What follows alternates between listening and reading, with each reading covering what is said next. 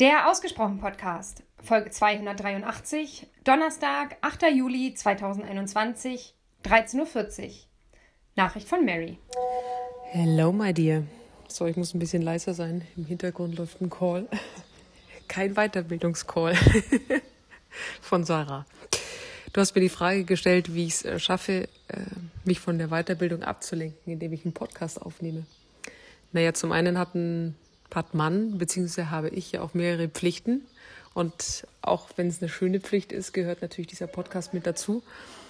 Und äh, ja, wir sind eh gerade in keinem wirklich guten Flow drin, habe ich so das Gefühl. Und jeder Moment, in dem dann irgendwas kommt oder mein, mein Kopf sagt, das passt jetzt irgendwie gerade, da kommt ein Gedanke, dann nutze ich den. Und wie es leider auch so oft ist bei, bei so vielen Dingen, umso weiter ich diesen, diesen Startpunkt hinausschiebe, mich wirklich mit diesem Thema der Weiterbildung auseinanderzusetzen, umso schwieriger wird es am Ende des Tages ja. Also ist ja immer so, ne? Ich habe früher immer das Problem gehabt, dass wenn Post gekommen ist, dass ich es oft einfach liegen gelassen habe, weil es mir irgendwie unangenehm war oder weil ich sonst was gedacht habe. Also ich habe da mal von der Krankenkasse einen Brief liegen lassen, glaube ich, vier Wochen. Und am Ende war es einfach nur Werbung. Aber ich dachte halt, die wollen sonst was von mir. Das habe ich zum Glück abgelegt. Aber so fühlt sich gerade ein bisschen an der Brief liegt da jetzt schon irgendwie drei Wochen, wenn ich den jetzt aufmache. ja, aber ich starte demnächst durch.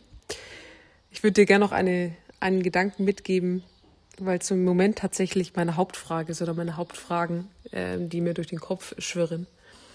Musste auch gar nicht so direkt dazu antworten. Ich hatte sie nur gerade irgendwie im Kopf und wollte sie einmal auch laut aussprechen, wahrscheinlich hauptsächlich sogar für mich eine Frage, die ich mir tatsächlich gerade stelle, ist, wie viel Geduld es braucht, beziehungsweise ich haben darf, gerade so im Kontext mit äh, psychischen Erkrankungen und Depressionen, also mit, mit anderen Menschen.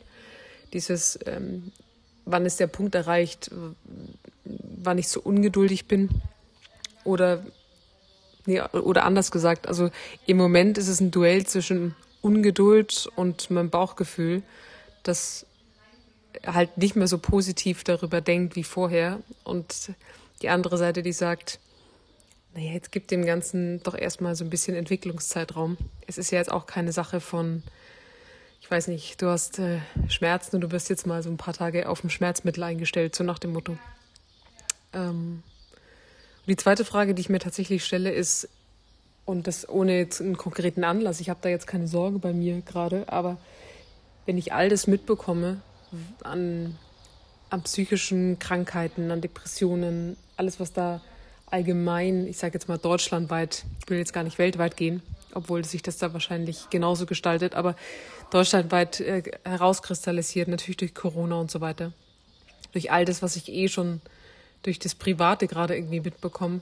Ich frage mich wirklich, wie bleibt man selbst, wie bleibe ich selbst fit und gesund? Weil klar geht's mir gerade gut und es ist alles entspannt. Und trotzdem hat ja keiner von diesen Menschen, die jetzt Schwierigkeiten haben, oder stand irgendwann an dem Punkt oder lag auf dem Sofa und hat gemeint, hui, schwupps, da ist die Depression, sondern die dachten ja höchstwahrscheinlich auch alle mal, sie sind gesund und munter und laufen durchs Leben. Und ich habe tatsächlich zwei Minuten, bevor ich jetzt mit dir ähm, den, bevor ich die Voice angefangen habe, bin ich auf äh, die Online-Seite von der Zeit. Ich mag das immer sehr gerne, um bisschen Themeninput etc. zu bekommen für andere Aspekte, also nicht für dich. Ich habe eine coole Überschrift gelesen, da geht es auch um Kinder in der Corona-Pandemie, auch so ein bisschen Psyche. Ich fand den Satz irgendwie treffend. Wie kotzen Schmetterlinge im Bauch. Den lasse ich einfach mal so wirken. Und sehr spannend, falls du es dir anschauen magst, gleich vorne drauf sind, ähm, ich glaube, 38 Prominente, keine Ahnung, zum Beispiel Ottmar Hitzfeld, ich glaube, die eine ist irgendwie von den No Angels, Schauspieler äh, etc. Und die Überschrift ist psychische Erkrankungen, wir sind zur Therapie. Psychische Krankheiten sind überall und trotzdem noch ein Tabu. Diese 38 Menschen sprechen über Therapien, Krisen und äh, welche Vorurteilen sie ausgesetzt sind. Ich finde es äh, spannend, dass genau in dem Moment, ich, ich habe seit langer Zeit nicht mehr die Zeit aufgemacht. Ich war sehr, sehr lange nicht mehr auf der Homepage und jetzt passend zu unseren Themen, die auch gerade natürlich so im Raum stehen, ist das auch äh, die, die Hauptüberschrift. Vielleicht werde ich es mir mal kaufen und mich da einlesen. finde es ein wahnsinnig äh, spannendes Feld immer noch.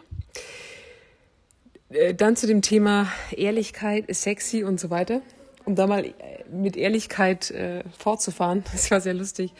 Ich saß gerade an meinem Laptop und hatte so unser File offen und da stand äh, die Überschrift von deinem letzten Podcast drin. Also ich finde dich sexy und äh, Sarah hat es nur gesehen und meinte so, ähm, was ist das?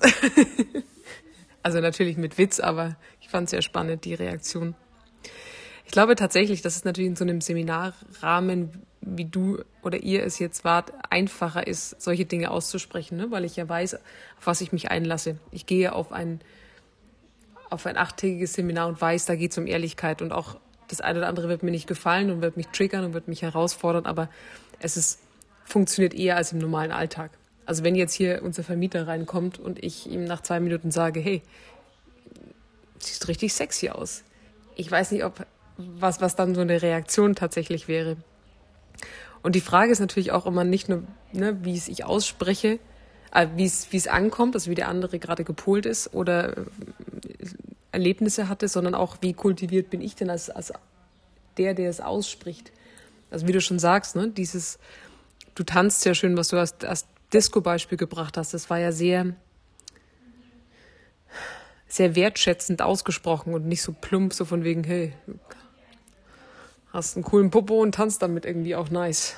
Mach weiter so, sexy, hexy, so irgendwie. Kann man auch machen, ist auch irgendwie ehrlich, aber kommt halt ein bisschen anders an.